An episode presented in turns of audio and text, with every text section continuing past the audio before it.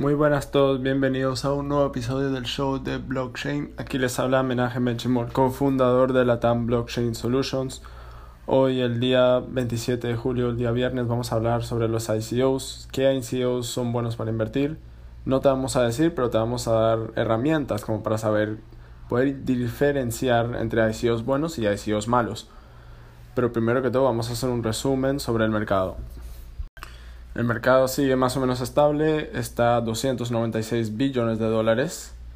Eh, el volumen de las últimas 24 horas de todas las criptomonedas ha sido casi 17 billones de dólares y la dominancia de Bitcoin queda casi igual entre 47%, Este, mm, el mercado baja casi todo un por ciento en las últimas 24 horas. Bitcoin queda estable en 8.172 dólares, Ethereum baja a 467 dólares, Ripple a 45 centavos, Bitcoin Cash a 820 dólares, EOS baja a 8 dólares con 38 centavos, Stellar 31 centavos, Litecoin 84 dólares, Cardano 16 centavos, IOTA 1 dólar 2 y Tron baja a 3%, el más que ha bajado en el top 10 a 3 centavos punto 6.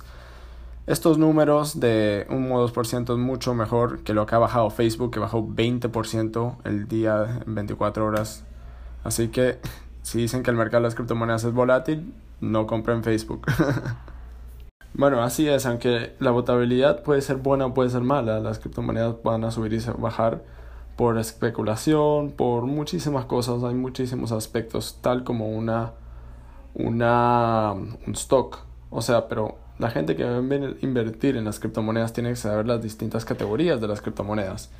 O sea, la criptomoneda de Bitcoin es distinta a Ethereum y a, y a Stellar porque Bitcoin en sí es una criptomoneda de pagos, Ethereum es una moneda de plataforma blockchain, Stellar también es de pagos y o sea, si vas más abajo en el ranking, monedas como Ontology usan la plataforma de Neo, la moneda Maker, la moneda Augur y la moneda Basic Attention Token son tokens que usan la plataforma de blockchain de Ethereum. O sea, estos tres que acabo de mencionar son tokens que han lanzado ICOs también, pero Ethereum es la plataforma misma. O sea, es como si fuera el iOS Store y la, el app como Flappy Birds. Flappy Bird sería como un Basic Attention Token, que es un, un app descentralizado que usa la plataforma iOS o Ethereum para poder para que el público pueda interactuar con ese app o app descentralizado. Entonces, eh, primero que todo, ¿qué es un ICO? Un ICO es un Initial Coin Offering en inglés, oferta inicial de la moneda en español. Es cuando un proyecto que normalmente consiste de un white paper lanza sus tokens al público para poder recaudar fondos.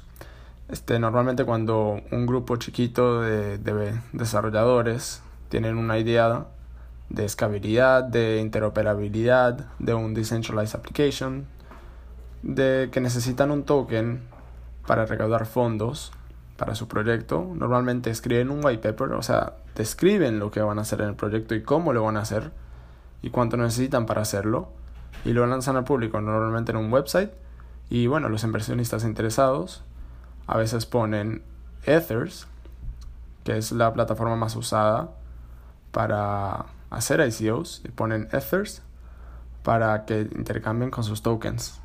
Como por ejemplo, cuando Basic Attention Token lanzó tu ICO, em, distribuyó eh, los tokens de BAT en retorno a los tokens de Ethereum, donde ellos van a poder intercambiar ese Ethereum a dólar para poder invertir en marketing, en developers, en desarrolladores, en expansión global, muchísimas cosas más para poder eh, crear su producto al público. Bate con esos fondos, pero eh, lanzar el producto, el buscador Brave, que es como un Google Chrome. Y bueno, con eso van a poder, ya han hecho asociaciones con Twitch para poder directamente que el consumidor, que el usuario pueda pagarle y contribuir directamente al autor. O sea, si yo estoy viendo un video en Twitch y me gusta ese video, contribuyo con los tokens de BAT directamente al autor. Y con eso, BAT, el buscador de Brave, no te muestra adverts, ads, lo que sería publicidad online. Esa es el, lo que querían hacer ellos en una aplicación descentralizada. Entonces, de vuelta a los, a los ICOs, eh, las plataformas usadas serían Ethereum, Neo, EOS y Stellar. Y ellos tienen la capacidad de soportar proyectos enfocados de blockchain, como para hacer uh, DApps, DAO y muchas cosas más. Como dijimos antes, los inversionistas reciben el token nativo del proyecto a cambio de Ether o la criptomoneda que está recordando el proyecto cuando se lanza su proyecto de esta manera. Y con esto se crea una comunidad a, temprana etapa del proyecto, ya porque cuando tienes una inversión en esa moneda ya sientes como el attachment. Entonces eh, tú le vas a decir a tus amigos, mira, está esta moneda, eh, hazle research, investiga qué es y todo eso. Me parece un buen producto y así se crea una comunidad. Entonces eso es bueno para marketing, para muchas cosas, cuando empieza un producto y un proyecto. Y bueno, se compara un ICO como Kickstarter cuando emprendedores en busca de fondos para poder empezar un proyecto proveen sus tokens como valor, que su funcionalidad puede ser la utilidad del uso dentro de su proyecto, como el BAT o el Filecoin, o puede ser un security token, que su valor es respaldado a la especulación de acuerdo al desempeño de tal proyecto. Cuando uno invierte en un security token, eh, no espera usar ese token como para descuentos, para usarlo en una plataforma, sino espera como un, modo de inversión. Ellos esperan retornos cuando invierten esa moneda porque si yo le pongo 10 millones de dólares a un proyecto y esa, con esa plata se lo usan bien esa inversión puede convertirse en 50 millones de dólares, eso es un security token, porque totalmente eh, va con el rendimiento del proyecto y cómo le va a ir en el futuro para que pueda crecer, porque necesitan fondos para poder crecer. Y bueno, el primer ICO, de los primeros ICOs que fueron lanzados al mundo blockchain fue por el proyecto de Vitalik Buterin, que es Ethereum, y recaudaron 31.529 bitcoins, que eran 18 millones de dólares en ese entonces. Hoy en día esos 31 mil bitcoins serían este alrededor de 254 millones de dólares. Este y bueno, la oferta en ese entonces era de 2000 ethers por cada bitcoin que intercambiabas y se pudieron vender 60 millones de monedas de ethers. Hoy en día, si hubieras invertido mil dólares en ese ICO, tendría 165 mil dólares, que es un return of investment de 16.500%. Si comparamos a la inversión que los inversionistas hubieran quedado con bitcoins, hoy en día esos 105, esos mil dólares si hubieras invertido en bitcoin, hubiera sido más o menos uno o dos bitcoins, entonces hoy en día serían alrededor de 16 mil dólares o sea, es una buena ganancia, pero en Ether hubiera sido astronómicamente muchísimo más. Y bueno, este tipo de números hicieron explotar la popularidad de los ICOs y muchos proyectos fueron del, fuera del blockchain también mostraron interés en este modo de crowdsell. O sea, productos que no tienen nada que ver con blockchain ya estaban haciendo ICOs también en un momento cuando estaba popular en el 2017. La plataforma blockchain Ethereum es la más usada de los ICOs dado su popularidad entre desarrolladores, el lenguaje completo de Solidity que ofrecen, el estándar ERC20 y la facilidad, facilidad de crear DApps dentro de la plataforma. Proyectos que han usado Ethereum, como hablamos antes, fueron BAD, Binance Coin, que es la moneda natal del exchange Binance, Omisigo 0x, que es un exchange descentralizado, y Augur, que es un mercado de predicción. Y otros proyectos como Tron, EOS y Bitcoin usaron Ethereum para su ICO, pero se mudaron a su propia red este año. EOS sería la competencia de Ethereum en un futuro.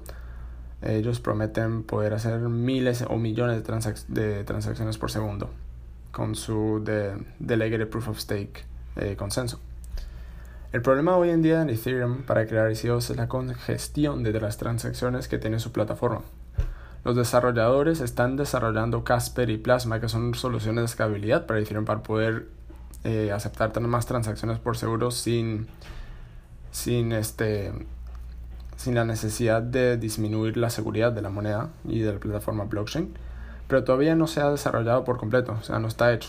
Entonces proyectos como Ontology, Deep Brain Chain y Gas han usado NEO para lanzar su ICO y Mobius Network usaron Stellar para poder lanzar su proyecto que recaudaron 36 millones de dólares. El mercado de los ICOs han crecido a billones de dólares recaudados en el 2018 solamente.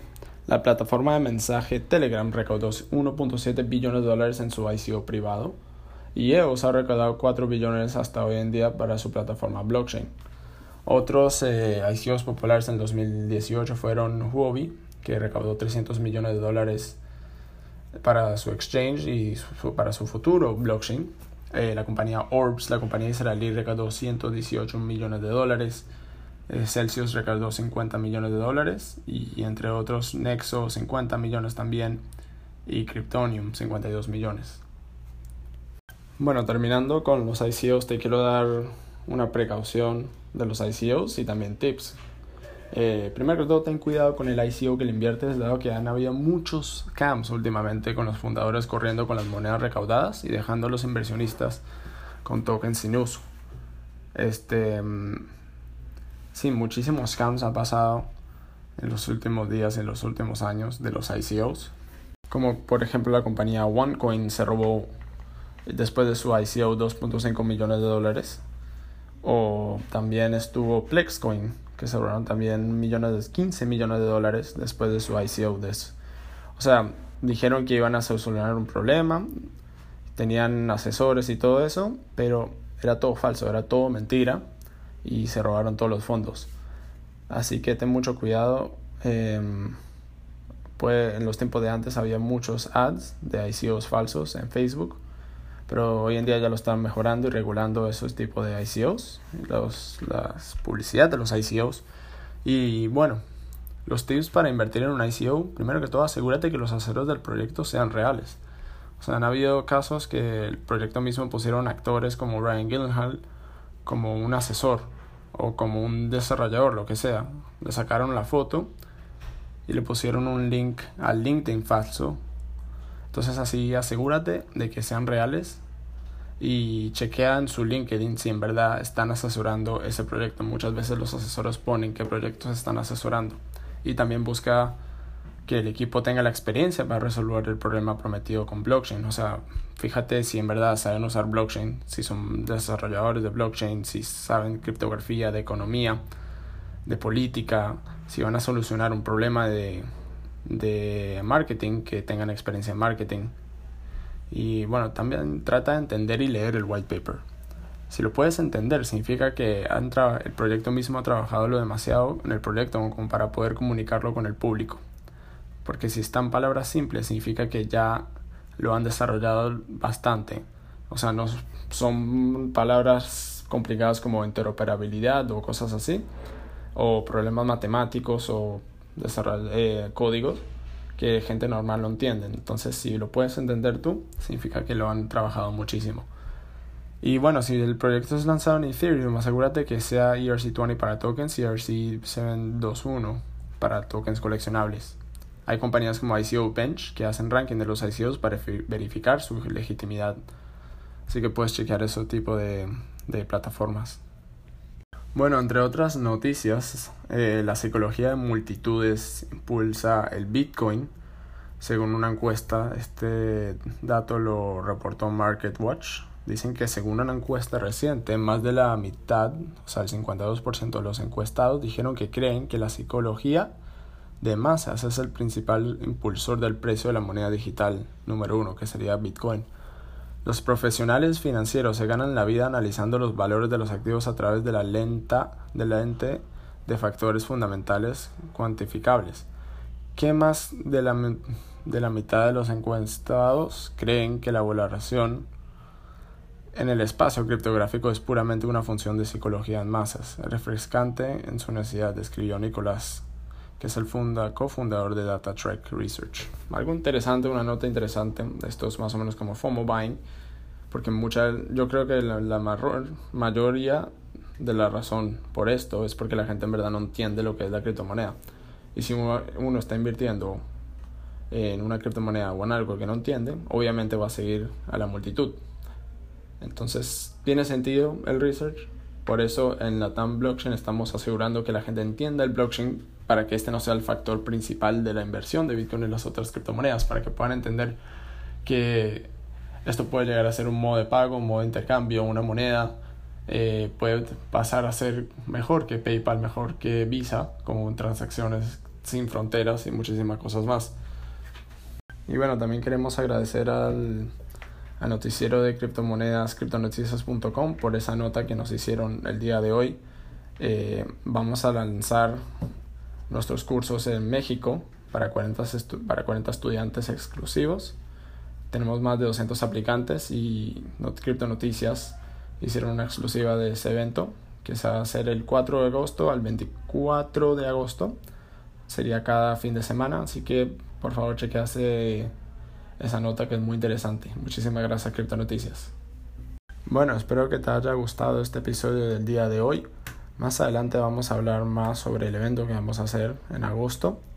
Eh, cómo lo vas a poder ver tú en transmisión, cómo, porque vamos a hablar, eh, son 12 cursos de fundamentos de blockchain, empezando la historia que es Bitcoin, a cosas más avanzadas como cosas técnicas, eh, la curva elíptica de la matemática del mismo Bitcoin, o cómo se va a poder usar en un futuro las criptomonedas y el blockchain. Bueno, espero que tengas un buen fin de semana y hablamos y nos vemos la semana que viene.